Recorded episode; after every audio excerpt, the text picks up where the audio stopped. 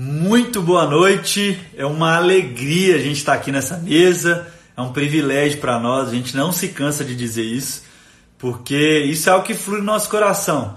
Ah, quem experimenta da graça da mesa, quem se experimenta do privilégio de estar à mesa e repartir o coração, pode sim testemunhar uma daquilo que uma daquilo para mim seria uma das maiores riquezas e testemunho da nossa vida, as amizades, o relacionamento e é por isso que há dois anos nós vemos vivendo essa graça de sermos família, de sermos corpo, de sermos igreja e sentar à mesa aí. Eu sei que tem muita história legal, muita história legal de gente que está há mais de anos aí, né? Mais de um ano, outros há meses, sentando todos os dias com, a, com o caderninho na mão, com a caneta na mão, com a Bíblia do outro lado e vivendo tempos realmente especiais ah, daqui para frente, né, alguns, daqui alguns, algumas semanas, nós vamos começar também a ouvir alguns desses testemunhos, então fica atento aí. É sempre um privilégio quando a gente ouve, quando a gente se encontra. Agora, domingo, a gente estava, Paulo Júnior pregou lá na igreja, e a gente estava com um casal lá, muito especial, muito especial. É... E a gente conversando sobre isso, ele falando assim: que legal, Mateus, que legal a gente poder sentar à mesa todos os dias ele mostrou lá o bloco de notas dele, que ele sempre coloca lá. Então, assim, é um privilégio a gente ouvir essas histórias e ele contando o seguinte: Isso aqui está anotado para eu sempre me lembrar. Eu sempre volto aqui para ler, porque são fundamentos que eu vou ensinar para o meu filho. E a esposa dele ah, está grávida, né? Então, assim, pensa, é muito testemunho. Todo lugar que a gente vai pelo Brasil, ah, a gente se encontra. A galera do Rio de Janeiro, já já, esse final de semana, se Deus quiser, nós vamos estar tá aí. Vi aqui a Rívia Nunes de Patinga. Rívia, que alegria. Eu sou de Timóteo. Todo mundo que me encontra ah, e conversa um pouquinho tempo comigo sabe disso. Eu sou lá de Timóteo. Para quem não conhece aí, ah, que Deus te perdoe, irmão. Eu costumo dizer que é a cidade que Paulo escreveu duas cartas. Então, o pessoal fica ciumento com o pessoal de Timóteo, porque Paulo escreveu duas cartas. Primeira Timóteo, segunda Timóteo para nossa região. Um beijo aí, Taíga. Eu amo o Vale do Aço. É uma alegria ter você na mesa aí, alegria ter tanta gente especial aqui. E hoje, nessa semana, como o Paulo Júnior anunciou ontem, nós vamos ter um momento muito especial e eu quero convidar aqui para estar comigo, para repartir aqui com a gente um grande amigo, uma referência de casa, de esposo, de pastor, de família, uh, de homem de Deus. Mandei aí a solicitação, Marcão. Está aí? Isso aí. E aí, meu irmão? E aí, Matheus? Tudo bom, meu irmão? Graças a Deus, uma alegria aqui. Estava aqui testemunhando ao privilégio que a gente vai ter de, de ter você aqui hoje, um homem de Deus, referência aí de esposo, de pai e, e referência também de conselho, né? Ontem a gente conversou sobre igreja, o Paulo Júnior compartilhou um pouco daquilo que seria o capítulo dele na escola de líder. Então, antes de se apresentar e a gente poder conversar, eu quero lembrar você que está aqui com a gente na live, a nossa escola de líderes começa dia 22, terça-feira, e você pode ir na bio aí do Paulo Júnior, Instagram do Paulo Júnior, ou você que está lá no grupo do Telegram, Paulo Júnior mandou o link da escola de líderes lá, ah, e a gente vai estar tá dando início dia 22, com vários campos, né, Marcão? Vários campos espalhados, campos internacional, campos online, campos presenciais, campos de, em Libras. Então, assim, é muita oportunidade. Então, mais uma vez, hoje tem desafio, a gente fala isso no final também. Mas você que é de uma região, quando você clicar o link lá, não tem o campus, você pode ir no campus online e convidar alguns amigos a serem parte de um campus aí na sua casa, né? Ou na sua igreja, ou na sua cidade. Vocês vão poder assistir aula juntos, estudarem juntos aí. Ah, mas é só para lembrar aí, vamos lembrar de novo. Marcão, privilégio. Eu queria que você falasse um pouco de você, né? É, é, é como aqueles enviados lá que enviaram para João Batista perguntando, né, diz aí quem você é. Então, muita gente aqui já te conhece, mas compartilha um pouco quem é o Marcão aí. Ô, Matheus, antes de falar um pouquinho de mim, eu quero já dizer para você que eu já fui lá na grande metrópole de Timóteo, viu? Eu conheço. Aí, viu? Todo mundo que vai entende o que eu estou falando. Então, o Marcão experimentou, ele pisou na terra. Na grande Timóteo, capital do Açinox, tá, Marcão? Capital, é capital do, do Açinox. É, grande metrópole. Fica aí o convite daquela grande cidade, viu? Isso aí, uma alegria. É... Gente, é uma alegria estar aqui. Meu nome é Marcos, sou casado com a Roberta, pai de três filhos. e converti no Ministério Sal da Terra, na Igreja Sal da Terra, lá no comecinho, em Uberlândia, em 1991. Portanto, já fazem aí 30 anos, né? São 30 anos de caminhada aí também com o pastor Paulo Júnior, né? Muito do que o pastor Paulo Júnior compartilha aqui, né, com, com todos nós aí nessa live. Muito disso a gente viveu junto, né? Eu estou aqui para dar testemunha a respeito da vida dele. Tem coisas, né, Mateus, que não é, não é bom a gente falar sobre nós mesmos. Então a gente uhum. precisa que alguns amigos falem ao nosso respeito, né? Mas eu queria aproveitar esse momento, que eu estou numa live dele aqui, né? E ele não está presente, é até bom para ele não ficar envaidecido. Mas eu queria aproveitar esse momento. de cortar, né? Porque eu gosto de cortar também. É, exatamente.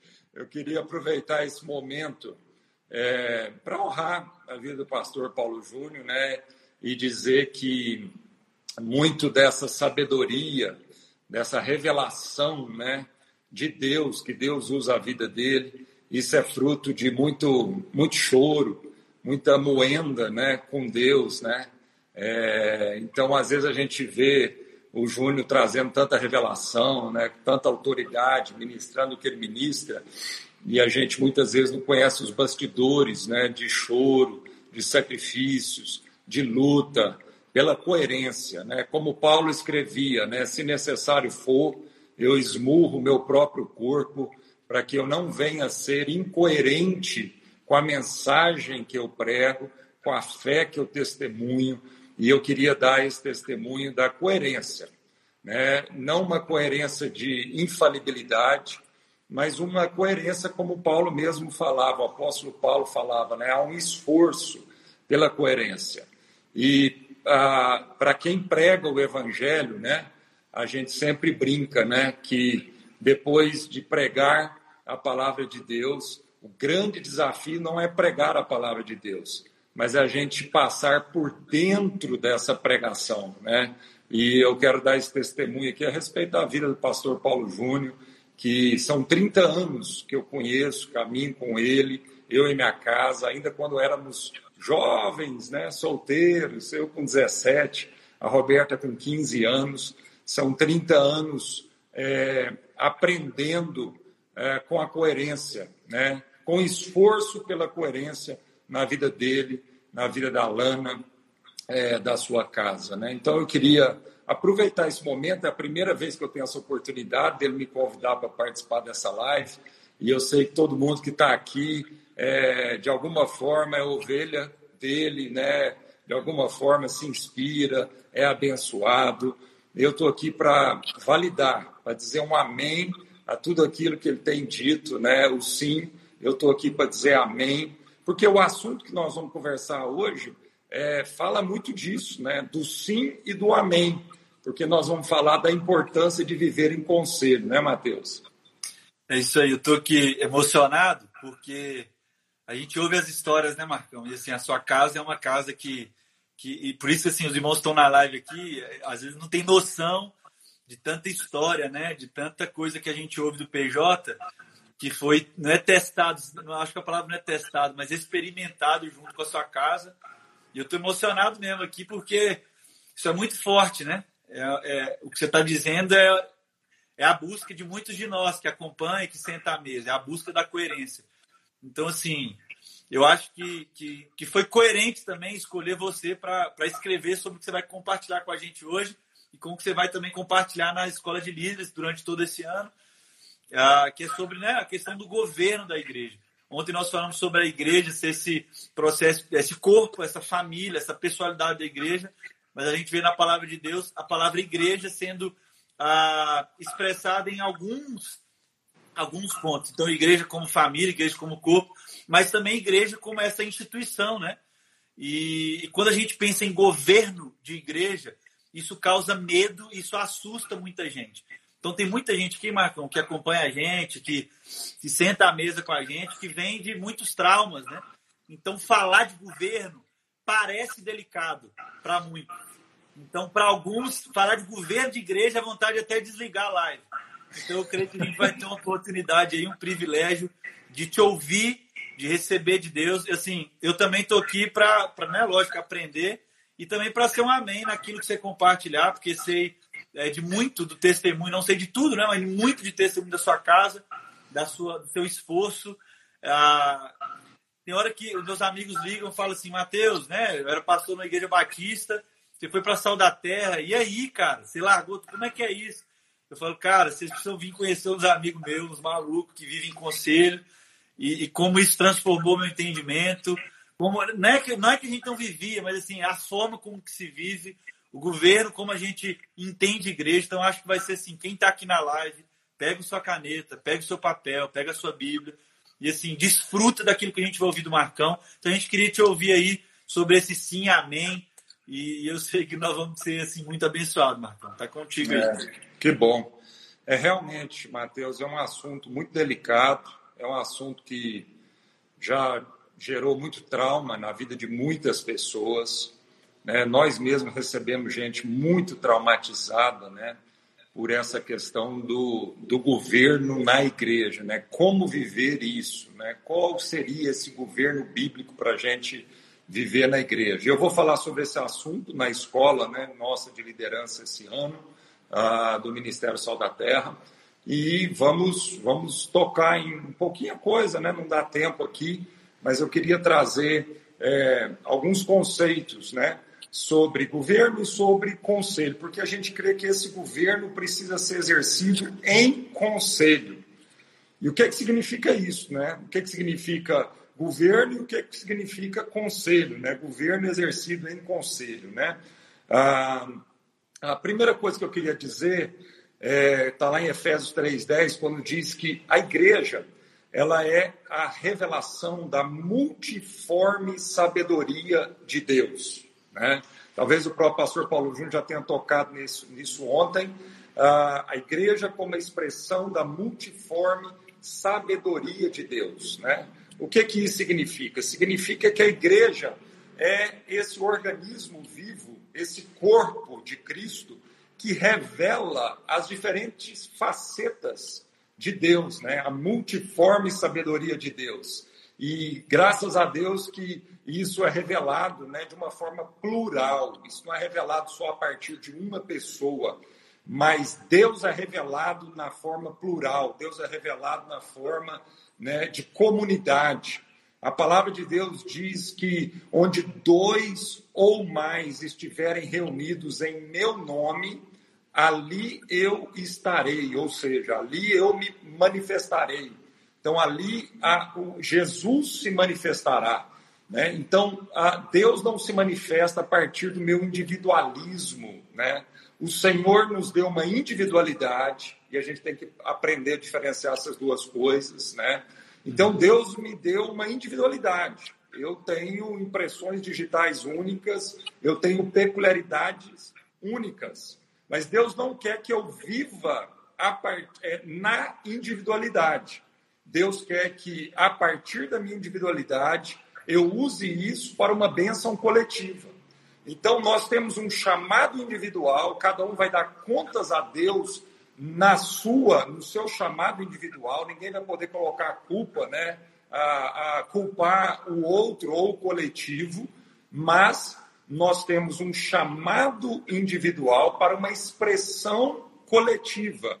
Ou seja, né, Deus quer que a gente use todas as nossas peculiaridades numa forma de viver plural, numa forma de viver conselho, numa forma de viver comunidade. Porque Deus não habita na minha individualidade, assim como ele habita na comunidade, no corpo. Por isso Jesus diz: quando no mínimo dois estiverem reunidos, estiverem em acordo, né? E é lógico que esse reunido não é simplesmente geográfico, Jesus está falando de espírito, né? De um só coração, uma só mente. E ele está dizendo: olha, ali se configura, ali há a expressão de quem eu sou, Jesus está dizendo, né? Então nós não vamos conseguir expressar quem Deus é para a sociedade, para esse mundo, e é um mundo que geme na expectativa da revelação né, dos filhos de Deus, porque eles querem conhecer a Deus através da igreja, a gente não vai conseguir expressar isso se nós não aprendermos a viver em comunidade. a viver em conselho. Então, a primeira coisa que a gente que eu gostaria de dizer é que a forma de viver em conselho é uma forma bíblica e ela não é apenas uma das formas, ela é a forma. Boa. Não existe outra forma de Deus para a gente viver a não ser em conselho, né? Porque o próprio Deus é, na sua essência, conselho. A gente precisa entender isso. Então, quando nós estamos falando de um governo em conselho ou uma vida em conselho, nós não estamos falando simplesmente de uma estratégia ou de uma metodologia. Não, nós estamos falando de uma essência. Nós estamos falando de uma natureza. Porque a natureza de Deus é em conselho. Deus é um Deus expresso em três pessoas: Pai, Filho e Espírito Santo. Então, quando Paulo vai escrever lá em Efésios também, no capítulo 1, no verso 11, ele diz assim: segundo o propósito daquele que faz todas as coisas conforme o conselho da sua vontade. Ou em algumas traduções diz conforme o exclusivo conselho da sua vontade. Então, a vontade de Deus, ela se manifesta no conselho da Trindade. Então, a vontade de Deus, ela não é individualista, né? Por quê? Porque ela se expressa no conselho da Trindade. Nós estamos falando que Deus é, na sua essência, comunidade. Deus é, na sua essência, né, a, um, um conselho. E a gente precisa entender, então, que isso não é uma opção que isso não é apenas uma das formas da gente viver, ou uma das formas da igreja operar, ou da igreja ser governada. Não, nós entendemos que a igreja precisa, então, ser governada, ou a igreja precisa viver, ela precisa funcionar numa base de conselho, né? Quando os discípulos estavam lá em Atos, no capítulo 4, 28, eles tinham acabado, João e Pedro, de sair da prisão, eles encontraram com a igreja e eles foram orar. E eles oraram para que o Senhor, para, que eles pudessem fazer tudo o que a mão de Deus e o conselho de Deus tinha anteriormente determinado que se havia de fazer. Né? Então a igreja ali tinha esse entendimento. Né? Eles oraram para que, para que eles pudessem fazer tudo que a tua mão, Senhor, e o teu conselho tinham anteriormente determinado que se que fosse né, feito, né, fosse determinado para se fazer. Então é importante a gente entender isso. Nós temos que ter uma cultura do reino de Deus de viver em conselho. A Bíblia é muito enfática em dizer que nós devemos submeter uns aos outros. Então, quando a gente vai ler lá, por exemplo, em Efésios, no capítulo 5, é, no verso 21, ele diz lá, né, não vos, no, antes, um pouquinho, Paulo diz, não vos embriagueis com vinho, mas enchei-vos do Espírito, falando entre vós com salmos, cânticos, hinos espirituais, né? E lá no verso 21 ele diz assim, submetendo-vos uns aos outros. Então, a forma da gente ser cheia do Espírito Santo, parte de ser cheio do Espírito Santo, é quando a gente submete um ao outro. Então não existe a vida cristã autônoma. Nós não fomos chamados para viver uma autonomia. Nós somos chamados para viver liberdade, e essa liberdade está, presta atenção nisso aqui, isso aqui é importante. A verdadeira liberdade não está na independência minha ou na minha autonomia, mas a verdadeira liberdade está justamente na minha submissão a Deus e na minha submissão aos irmãos. Né? Então, aí está a verdadeira liberdade. Por isso, Paulo diz: é, Eu, Paulo, né, apóstolo de Cristo Jesus, prisioneiro de Cristo ele gostava muito de usar essa nomenclatura, essa expressão. Eu, Paulo, prisioneiro de Cristo. E aí é um paradoxo, porque uhum. como é que eu sou chamado para ser livre? Conhecereis a verdade, a verdade vos libertará. eu fui chamado para ser livre e, ao mesmo tempo, eu me intitulo prisioneiro, né? Como é que é esse paradoxo? Mas é isso mesmo. A minha liberdade está condicionada à minha submissão a, a algo absoluto, que é Cristo, e a igreja, que é absoluta, né? Não, e isso... Ele... Pode falar, Matheus. É lindo você falar isso, que enquanto eu estou falando, eu fico imaginando as pessoas que estão aí vendo a gente, estão aí acompanhando, porque a, a grande experiência de muitos, e para dizer a maioria, são de homens e mulheres que, que acham o seguinte, né? Porque quando olham para a Sal da Terra, por exemplo, olham para a nossa igreja, a gente pergunta, ah, mas é, quem que é o Paulo Júnior é o pastor lá da igreja? Eu falei, não, é um dos. Não, mas como é que é? Ele não é o pastor presidente? É, então, assim, eu acho que o que você está falando aí, ele vem desconstruir, fundamentar uma outra área da nossa, do nosso intelecto, do nosso entendimento.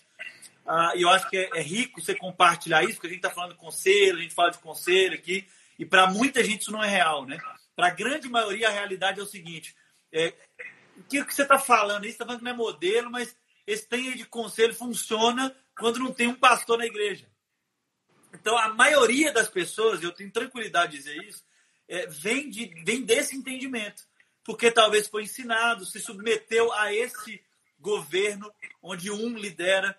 E aí, Marcão, eu quero, eu quero provocar isso para você né, compartilhar isso com a gente, porque o que, que, acontece? Tem muitos irmãos e mulheres e homens sinceros, homens de Deus, capazes, capacitados. Um amigo meu gosta de dizer, né? Um homem dom, uma mulher dom. Você faz tudo, tá, aquela coisa toda, é muito bom em muita coisa, aquela coisa toda. Mas, para muitos, fala assim, não, esse cara é um homem de Deus. Esse cara é um homem do ministério, né? E às vezes, quando essa pessoa, e a gente vê, você conhece muitos, eu conheço histórias que eu já te ouvi dizer, homens de Deus, homens sérios, homens íntegros, mas que no processo, por andarem sozinhos, fora de um conselho, deixaram com que a vaidade, deixaram com que o poder uh, alcançasse um lugar. Homem de Deus, homem sério, homem dom, fazia grandes coisas, mas no processo da vida, por falta de conselho, é por isso que eu acho que é bom destacar o que você já disse, não é um modelo, não é um vai que rola, não é o seguinte, tenta ir que quem sabe melhor, não. Vai que, não. O conselho é a essência da liderança de uma comunidade, né? de um governo de uma comunidade. Então, eu queria, eu queria provocar isso, é, para você falar também um pouquinho mais sobre o que é conselho e, e discorrer sendo aquilo que eu provoquei aqui também, que eu sei que você conhece muitos irmãos e, e ajuda muitos irmãos depois dessas quedas a, a se reerguerem dentro desse, desse fundamento, né? É, tem um versículo, Mateus, que eu gosto muito uh, em Provérbios, uh, Provérbios 18, que diz o seguinte: Aquele que se isola é egoísta e se rebela contra a sensatez. Ou Repete seja, de novo aí, Marcão, repete aquele, de novo. Aquele que se isola uhum. é egoísta e se rebela contra a sensatez. Em outras palavras, aquele que se isola fica doido. Se ele se rebela contra a sensatez, ele se torna um insensato. Né? Então, um dos grandes benefícios da vida em conselho, seja na igreja, seja na família, seja né, num ambiente de amigos, ou seja, você se submeter a um conselho de, de, de amigos, de pessoas de Deus, né? e submeter mesmo, né? não só da boca para fora, não só quando convém. Mas um dos grandes benefícios da vida em conselho é exatamente isso: é Deus nos libertar das nossas loucuras a partir do nosso individualismo. A pessoa que fica intoxicada de si mesmo, ela perde a sensatez. E é muito claro a gente perceber isso. Né? Quanto mais a gente vai isolando, mais nós vamos ficando uma presa fácil para nós mesmos. E a gente sabe que nós não somos confiáveis. A gente sabe que nós sozinhos, né, nós eh, somos é, bons ou somos fortes em algumas poucas coisas e somos fracos na maioria das coisas. Né? Então, a gente se torna uma presa fácil para nós mesmos. E isso é uma prisão. Né? É a gente se tornar refém de nós mesmos, das nossas próprias limitações. Então, quando eu vivo em conselho, e submeto a minha vida a um conselho de irmãos, a um conselho de amigos, né? Ah, e, e, e, então é, vou lá, é, é, troco ideia, é, abro meu coração, confesso os meus dilemas, procuro né, receber instrução, receber direção desses irmãos, é, isso me traz de volta a sensatez. Né? Então, é muito importante o pastor da igreja ou o líder da igreja ele estar num ambiente onde ele é contábil, num ambiente onde, de fato, ele vai ter ali gente que não só concorde com tudo que ele fala, né, e diga amém, né, por medo de confrontar, mas ele viva num ambiente onde dá liberdade a pessoas maduras, a pessoas que são verdadeiramente amigos ali, onde há uma construção de uma relação né, de confiança mútua, onde ele vai realmente sujeitar a sua vida e compartilhar né, do, do seu coração e, e, e, compartilhar da vida da igreja para que a igreja então seja ah, dirigida por um conselho de, de pessoas ali ah, que se submetem mutuamente. Então, uma das maiores tentações na vida de um líder, de um cristão, de um pastor, é a vaidade. É a vaidade. E o diabo sabe disso. Então, o diabo sabe como trabalhar a nossa vaidade, alimentar a nossa vaidade. A gente não precisa né, alimentar a nossa vaidade. O próprio Satanás sabe como né, nutrir a nossa vaidade. O que nós temos que fazer, então, é um esforço contrário à nossa vaidade. E o ambiente de conselho, ele é um ambiente de humilhação. Ele é um ambiente contrário à vaidade. Porque ele é um ambiente de descentralização de poder. Aleluia. Nós não lidamos bem com centralização de poder e com centralização de controle. Nós não lidamos bem com isso. Tem um versículo, e eu vou deixar esse versículo aqui com a gente, que está lá em Isaías 33, que diz assim: Porque o Senhor é o nosso juiz, o Senhor é o nosso legislador, o Senhor é o nosso rei, ele nos salvará. Então, gente, a, a concentração de poder pertence a Deus.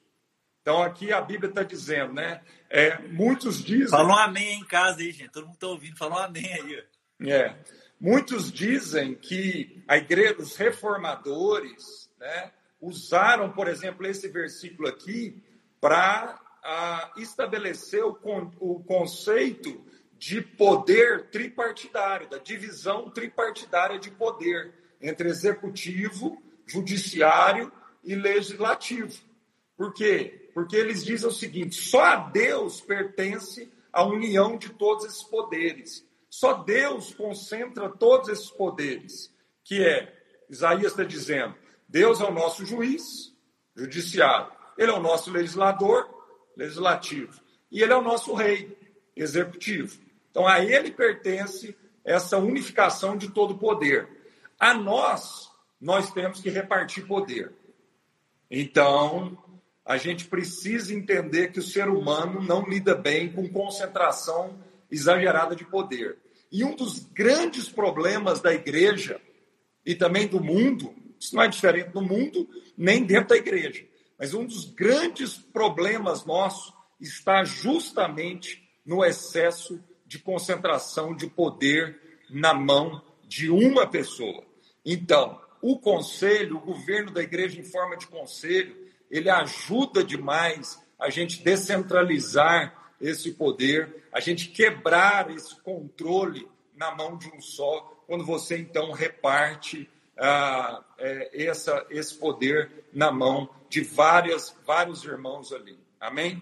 Então, Amém. um dos grandes benefícios da vida em conselho é a gente ser livre de cair na tentação da nossa vaidade, da nossa presunção. E olha, a gente vê o estrago que isso faz na vida da igreja.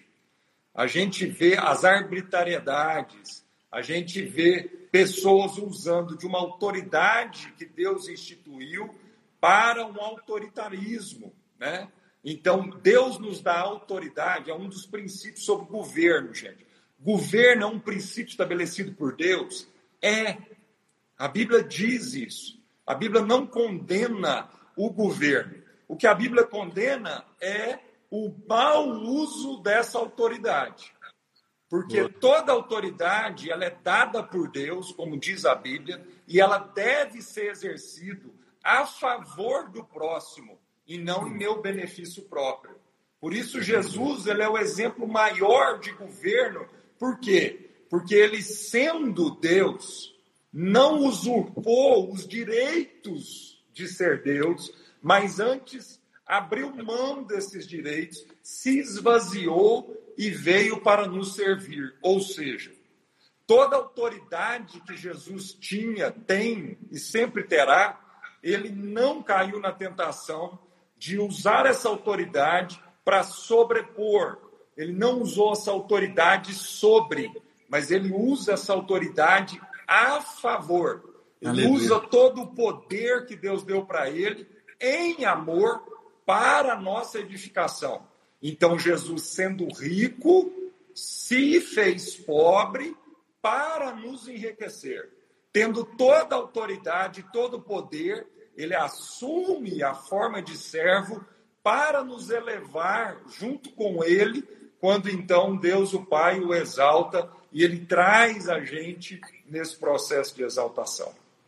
Aleluia, aleluia. Marcão, alegria te ouvir. Eu acho que assim, tem. Nós, eu, eu, eu né, vou me inscrever agora essa semana ainda na escola, você é aluno dessa escola.